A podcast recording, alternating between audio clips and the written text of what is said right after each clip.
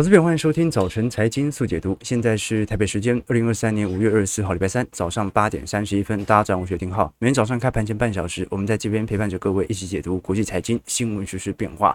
今天美国股市在过去几周的涨高之后，终于有了一点收跌迹象。纳指、标普、费半收跌接近一个百分点，道琼则是收出了两百三十点。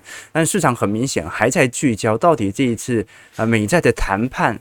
能不能成功啊？昨天我们看到美国总统拜登和国会共和党的代表麦卡锡哦，结束了债务上限的谈判。那这一次结束的结论是没有任何的进度，双方并没有取得任何共识哦。那这随着六月一号的耶伦的时间线越来越近哦。到底会不会真的 造成美国有真的倒闭的风险？我们讲说政府违约的风险呢，值得大家来多做一些留意和观察了。因为这个时间线是压不到一周了，那看起来双方都没有太明显的共识，而且这一次我们都了解到市场的对于债券的利率的承压，它不只是属于美国债务有没有违约的问题哦，因为过去一年已经跌很多了啊，今年老实说。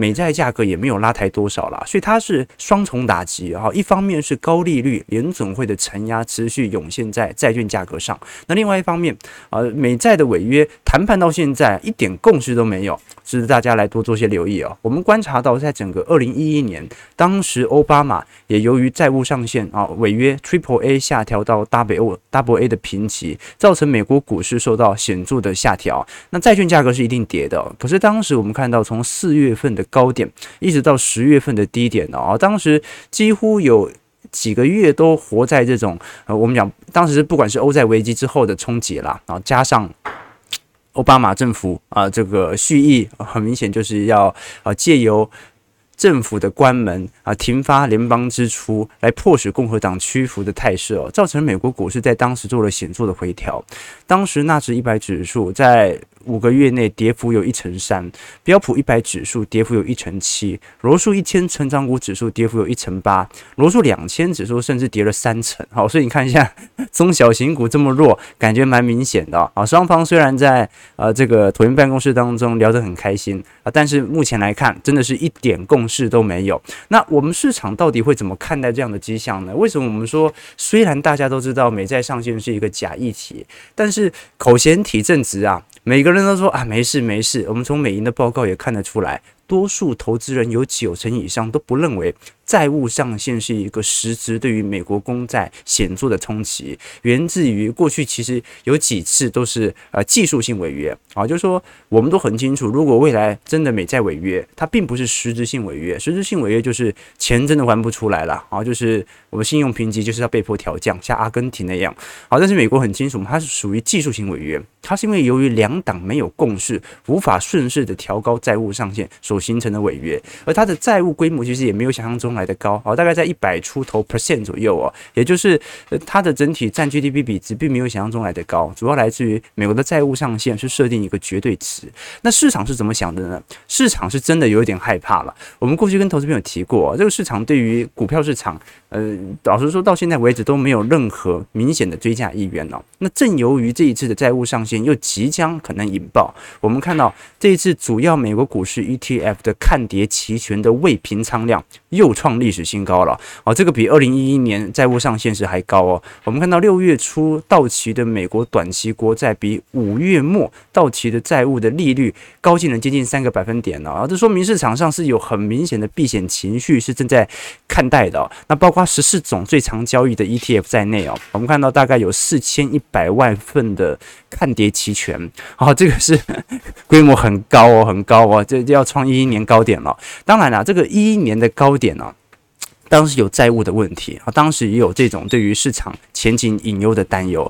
但是不管是从对于股市还是对于债市，目前市场的避险情绪倒是特别强烈的。这讲起来就很吊诡啊，这纳指都已经创新高几个礼拜了，市场的看空情绪还可以这么明显呢？啊，这说明有特定的国际主力哦，尝试的进行市场全面资本的拉抬。所以这一波啊，必须承认。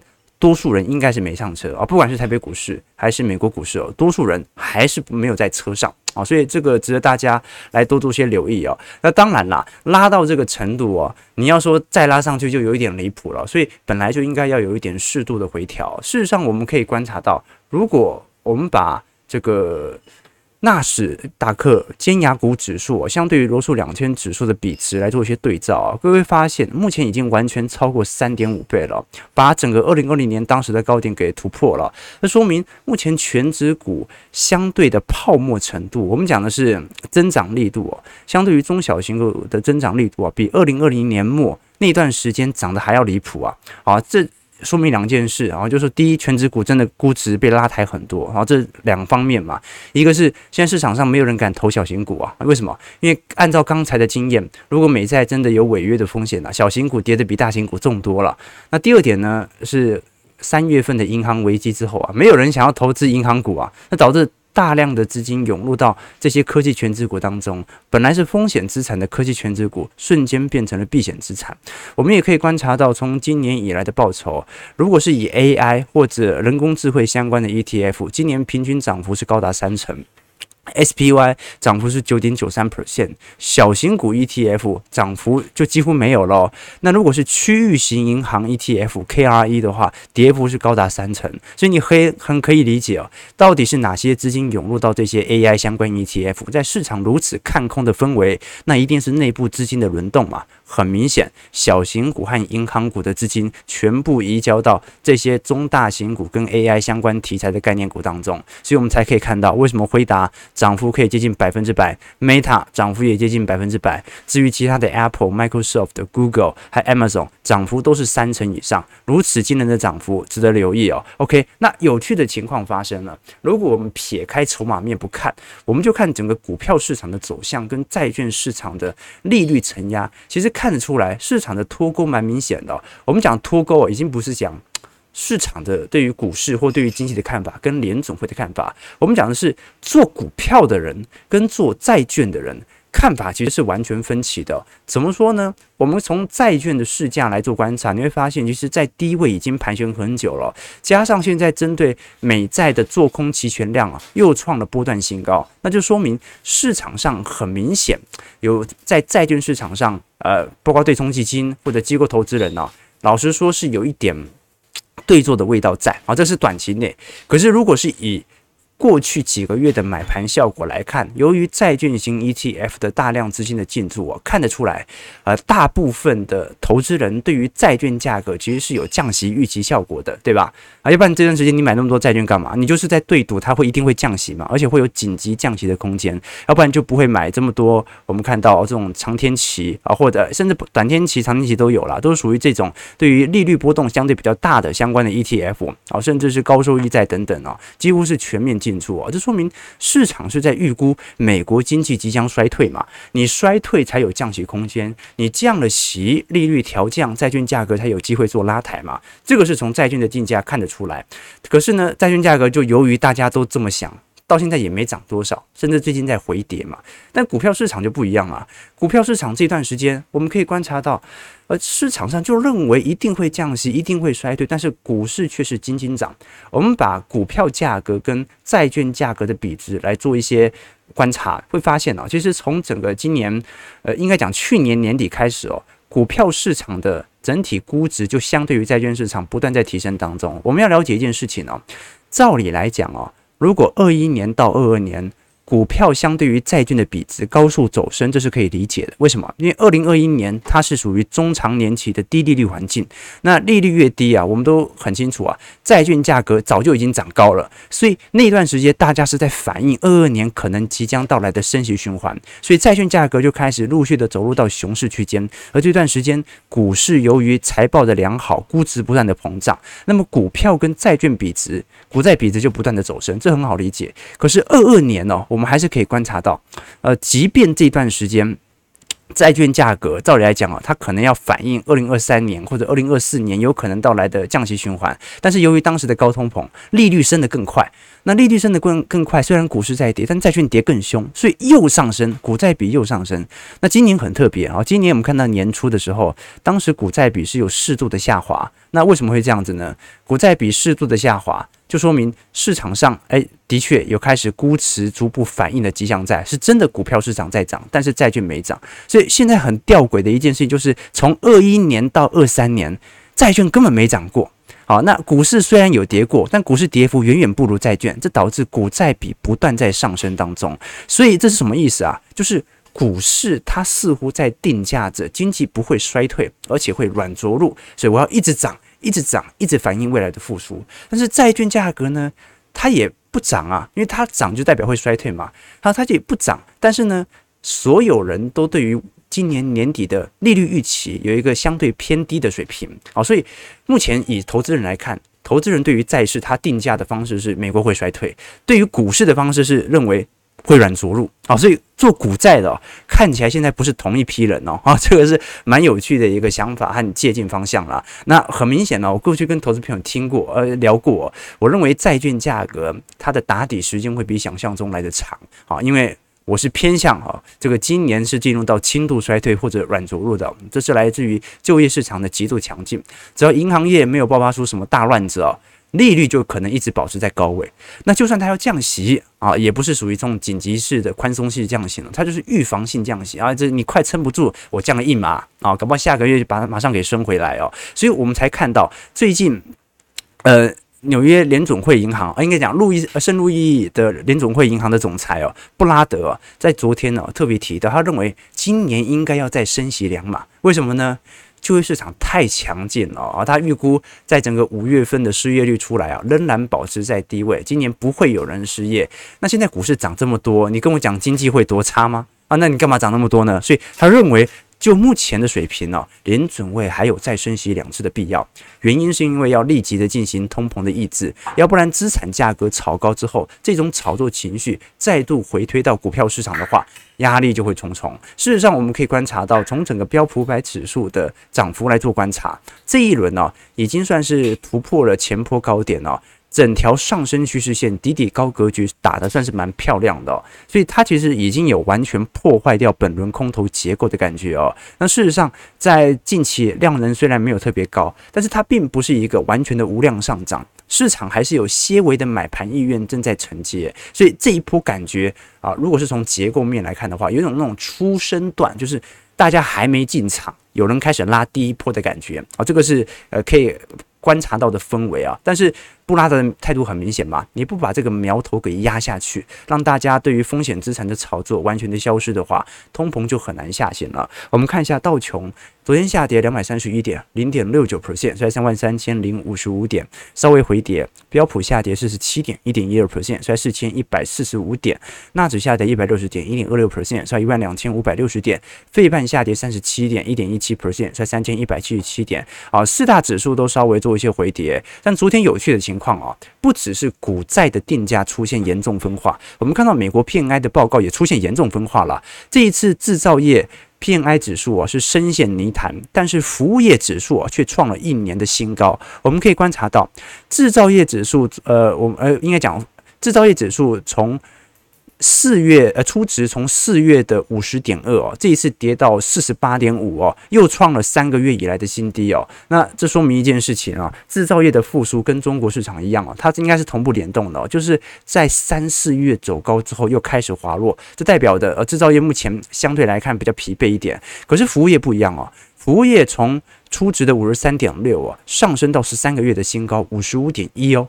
服务业进入高幅高强度的繁荣格局啊，所以投资朋友，目前我们都很清楚啊，这个美国美国制造业很重要是没错啦，可是美国 GDP 有七成是消费哦，而服务业就是消费的主力的前瞻指标，所以如果服务业的 PMI，服务业的经理人采购指数对于未来半成品原物料的需求还保持这么强劲的扩张周期，那其实就说明嘛，美国的服务业，美国的广大的这些服务业的。就业人口啊，其实表现并没有想象中来的差，就是大家高通膨痛苦了一点点，但是是绝对不会在今年看到服务业大规模裁员的，这个就是目前有趣的现象，也是目前美国经济的底气啊。所以就算制造业不好啊，库存再高哦，可能对于美国实体经济的伤害不如想象中来的严重。真正受害的是台韩经济体啊，为什么？因为美国 GDP 就是有七成是消费嘛。好，那么就算美国股市，你看到前几名的科技股有很多是制造业，但它大部分的库存压力其实是放在台韩嘛。好，这个就是我们讲美国霸权嘛，美国的优势啊。OK，那当然啦，高通膨对于美国仍然具有显著的挣扎。我们可以观察到，有百分之六十三的美国成年人到目前为止是无法去支付四百美元的紧急预备支出哦。但是从另外一方面，我们也从可以从其他数据来了解，昨天美国四月份的新屋销售数据啊，居然开始反弹了啊，这就蛮吊诡的。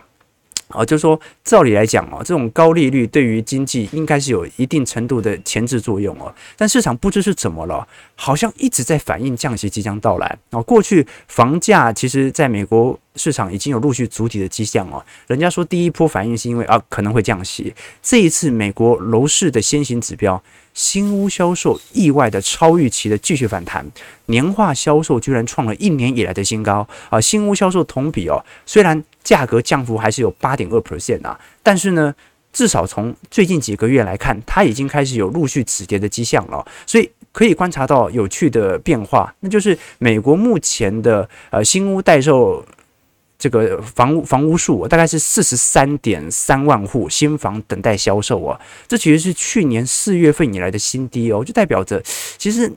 房价是有掉没错，房子是有变便宜，好，但是我们可以了解到，它的库存并没有非常惊人的上升哦。那包括最近我们也提到嘛，你看霍顿房屋最近几天才开始回跌，霍顿房屋是美国非常重要的呃这个建物的零售商哦。那你可以观察到啊，那股价在今年五月份创历史新高。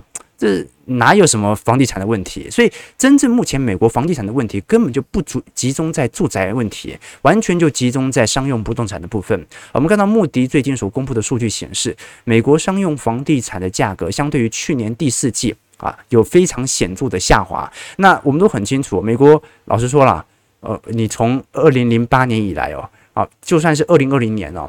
美国的商用不动产价格是从来不跌的啦，为什么？这个商用不动产跟台北一样嘛，啊，那是 CBD 地区的商用不动产，老实说供给有限嘛，所以呃，价格的坚固性远远比住宅价格还要来得更加坚固。但是这一次在一季度。真的下跌了啊！当然了，跌幅大概就一个 percent 而已哦。但是对于商用不动产，它是一个警讯，因为我们都很清楚，美国的商用不动产在最近有大幅控制率上升的迹象在，这导致有大量的这些承包商或者业主啊，决定要把整个大楼给出清出售。原因是因为控制率太高了，它不足以去支付呃足够的租金收入来付它的必要开销。所以你想想看哦，本来这个。一百户的收入，现在因为控制率高达三成嘛，只收得到七十户，这个压力就比较大一点点。所以这个是未来在银行业我们比较会去观察的方向。那事实上，不只是美国的 CBD 地区哦，你欧洲的 CBD 地区房价也开始有显著的下滑迹象。我们可以观察到，目前欧洲地区哦，房价。跌势最重的是属于奥地利首都维也纳啊，目前是全应该算是整个欧洲地区房市价格最为疲软的城市哦，房价暴跌了一成二啊，好，那么甚至超过了之前遭受重创的瑞典首都奥斯德哥尔摩。那根据目前彭博收集的数据来看，维也纳。目前在一季度的房价比去年跌幅高达一成二，那么斯德哥尔摩房价大概跌了六成，啊，但但不不不不好意思，跌了六个 percent，啊，但是其他地区哦，你看到啊，你像是啊伦敦啊，或者是呃这个马德里啊、苏黎世啊，其实房价没有跌幅这么大哦，还保持在高位震荡啊，所以可以了解的一个。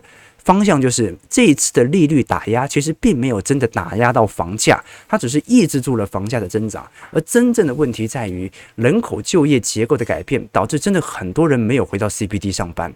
那这部分的租金收益率，过去被视为最为保守性的资产，REITs。要怎么持续来收租呢？这个是最大的冲击啦。那另外一点，如果我们把焦点放远一点哦，来到东亚市场当中啊，其实呃，在过去一年当中啊，台湾房市其实已经算是有明显见顶的迹象了啊。台北房价是完全没没变动了，就这两年几乎没什么变啊。但是南部的房价是有一点见顶下弯啊，甚至呃跌幅有快要来到双位数的迹象哦。那首尔房价更不用讲了啊，首尔房价几乎是崩盘式暴跌。好，那日本房价的部分，是来自于宽松持续的推动，不过。呃你买得到赚得到价差，但你会赔掉汇差嘛？哦，真正在整个东亚地区哦，房市在显著拉升效果的其实是新加坡。我们可以观察到，在整个一季度啊，外国人在新加坡的核心中心区域哦，购买了接近有一百五十九套的顶级豪宅啊。去年其实已经增加很多了啊！去年啊，由于这个不管是美洲贸易战啊，或者是风控的原因呢，这个新加坡大概有七十一套的顶级豪宅正在出售当中啊。那目前同比增长啊，都是一百趴起跳的，一一百趴起跳的。那大部分的买主都是来自于中国市场，那有很大一部分是来自于香港。所以全球现在啊。呃，房价大部分都已经有见顶下滑的迹象在哦，开始尝试的筑底哦，但全球房价还在创高的只有两大市场，好，一个呢是新加坡市场，另外一个呢是土耳其市场。诶，为什么土耳其房价最近创了历史新高？这也很好理解了。好，这第一个啊是土耳其，过去我们跟投资朋友提过，土耳其的货币政策是采取降息抗通膨的政策哦。那为什么要降息抗通膨呢？我们看到土耳其的基准利率哦，从本轮二零二二。二零二一年年底啊，当时它的基准利率大概在二十趴左右啊，直接下调到十个 percent，哎，九个 percent 左右啊，大幅度的货币宽松啊。为什么要采取这种方式来抗通膨呢？原因很简单，好，当时的土耳其总统埃尔多安认为哦，现在全球的通膨并不是由货币宽松所造成的，全球的通膨是来自于财政支出，还有乌俄战事造成的。所以什么时候大家的消费疲软，什么时候乌俄战事结束，土耳其的通膨就不会这么高了。这段时间，为了要帮助这些中小型企业度过危机，反而应该要啊这个降息抗通膨。好了，那降息果然，土耳其股市在整个欧亚股市当中表现在去年是最亮丽的，涨幅高达三成七。那其他的像是北美股市、新兴市场股市和欧洲股市啊，全部收跌，好接近两成左右啊。但是呢，方便人家知道啊，虽然它的股票市场涨幅有三成七，但是它的通膨率是百分之百啊。好，所以你早实说了，就算你买股票感觉可以抗通膨哦，你有六成还是被通膨给稀释掉了，因为里拉是不断的走皮和下跌。那土耳其在过去两年、三年的经常账也在不断的受到冲击当中，哦，就代表着就算它贬值这么多，对于它的出口拉抬效果也不是特别显著了。那为什么要聊到土耳其？就是因为土耳其伊斯坦堡的房价涨幅相对于去年同比啊，高达一百二十个 percent。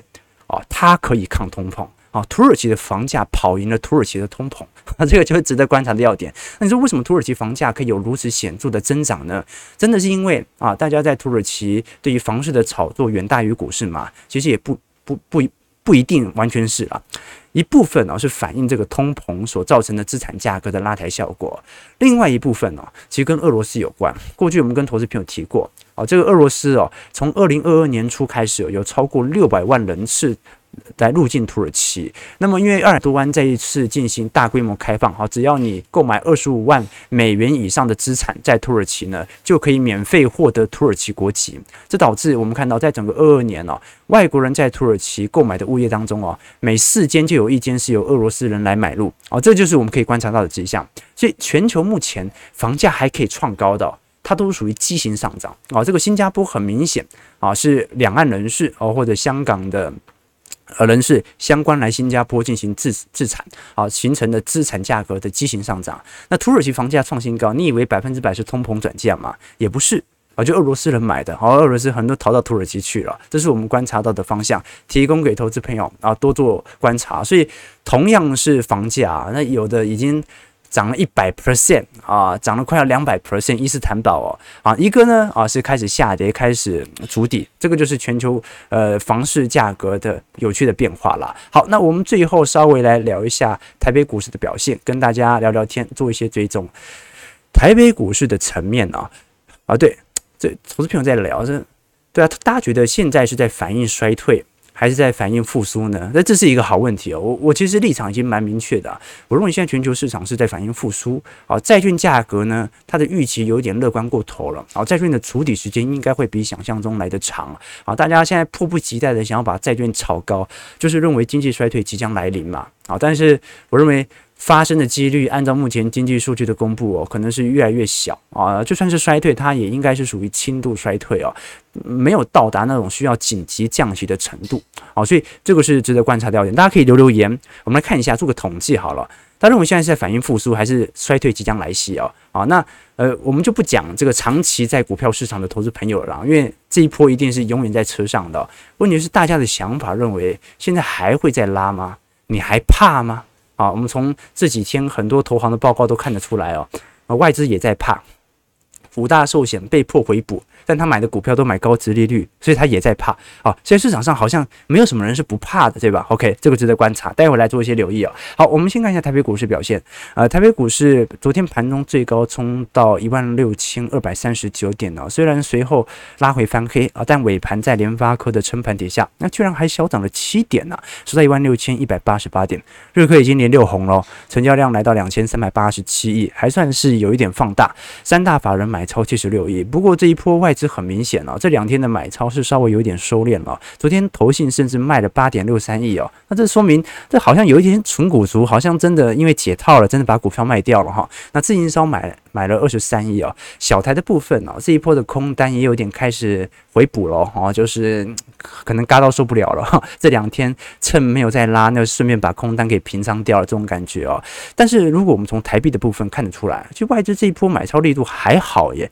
那为什么呢？因为昨天台币又贬回到三十点七块左右了，终止了过去连续三天的升值力度啊。那其实到目前为止，外汇市场也没有完全突破当时三月份的高点水位啊。这说明，其实现在外资就是适度的系统单的调节，它也没有尝试的要完全把台北股市现行给拉出来打得漂亮。因为我们从台积电来看哦，加权指数是已经突破平台区了，但是台积电股价并还没有突破啊。台积电到目前为止，整体股价还在五百三十块，距离上一波的高点五百五十块左右，其实还是有一段距离的啦。哦，这些还是要有一根大长红才能够拉得破。但至少就目前为止啊，虽然台积电本波的量能拉抬没有这么的显著啊，但台积电市值在这个礼拜再度的超越了腾讯，成为亚洲之冠。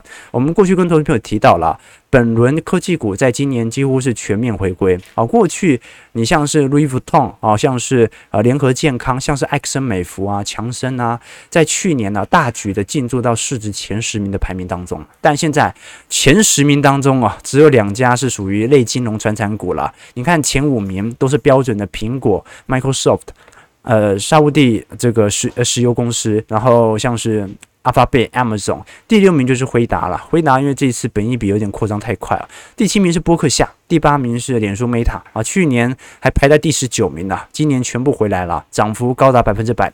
特斯拉涨，呃，特斯拉第九名，再就第十名的 Visa，第十一名是台积电，然后现在是 LV，十三名是联合健康，再来是埃克森美孚，腾讯已经掉到第十五名了。哦，这个是全球新一轮资产的变动哦。那事实上，老实说啦。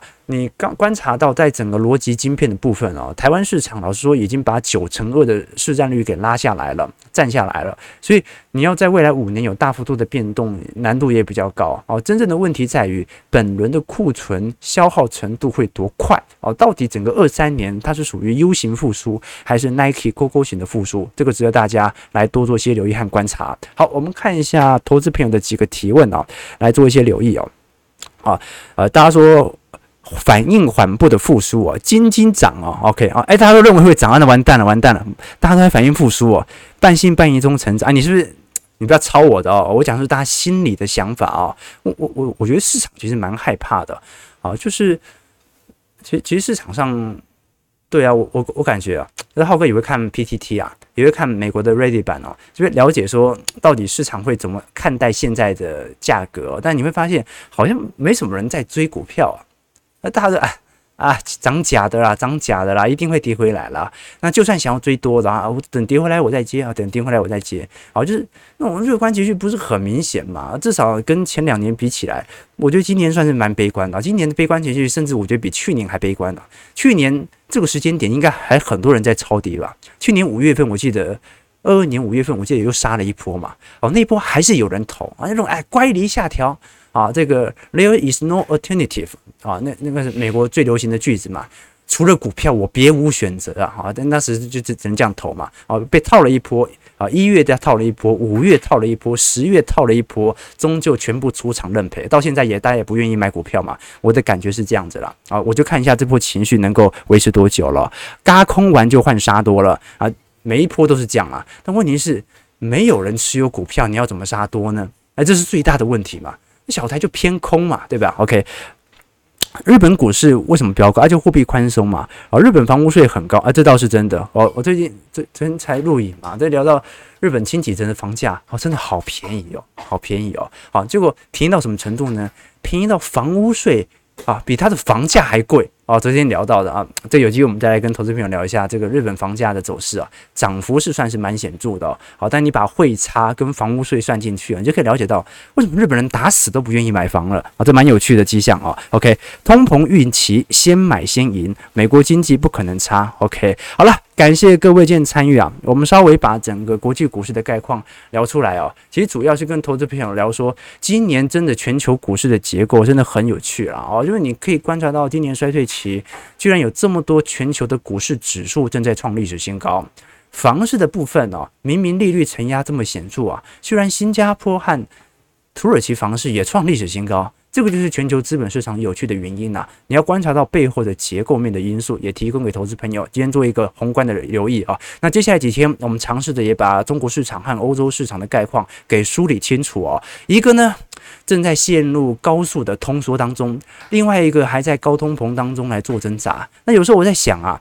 人家欧美的大通膨哦，是来自于核心通膨居高不下，那就是说明工资太贵嘛，人工太少嘛。那为什么不把大规模失业的中国人口往欧美进行输送呢？解决掉欧美的通膨问题呢？啊，这就是一个政治背后问题的延伸了。美国的债务上限。本身也是一个政治问题，它并不是一个经济问题。美国是完全有能力去负担这个利息支出的，存在于民主党和共和党有没有敲定好协议。那现在看起来，拜登是打死不愿意放手啊。他对于未来的财政支出的计划，其实预算早就已经通过了，现在是预算通过之后，债务上限没通过啊。因为如果你按照原本的预算，在二零二四年进行财政支出的话，那么 这个。债务上限的问题哦，就会把你卡关卡得很死哦。好了，早上九点零四分，我们做一个宏观的梳理。感谢各位今天的今天的参与。如果喜欢我们节目，记得帮我们订阅、按赞、加分享。我们就明天早上八点半，早晨财经速解读再相见。祝各位投资朋友开盘顺利，操盘愉快。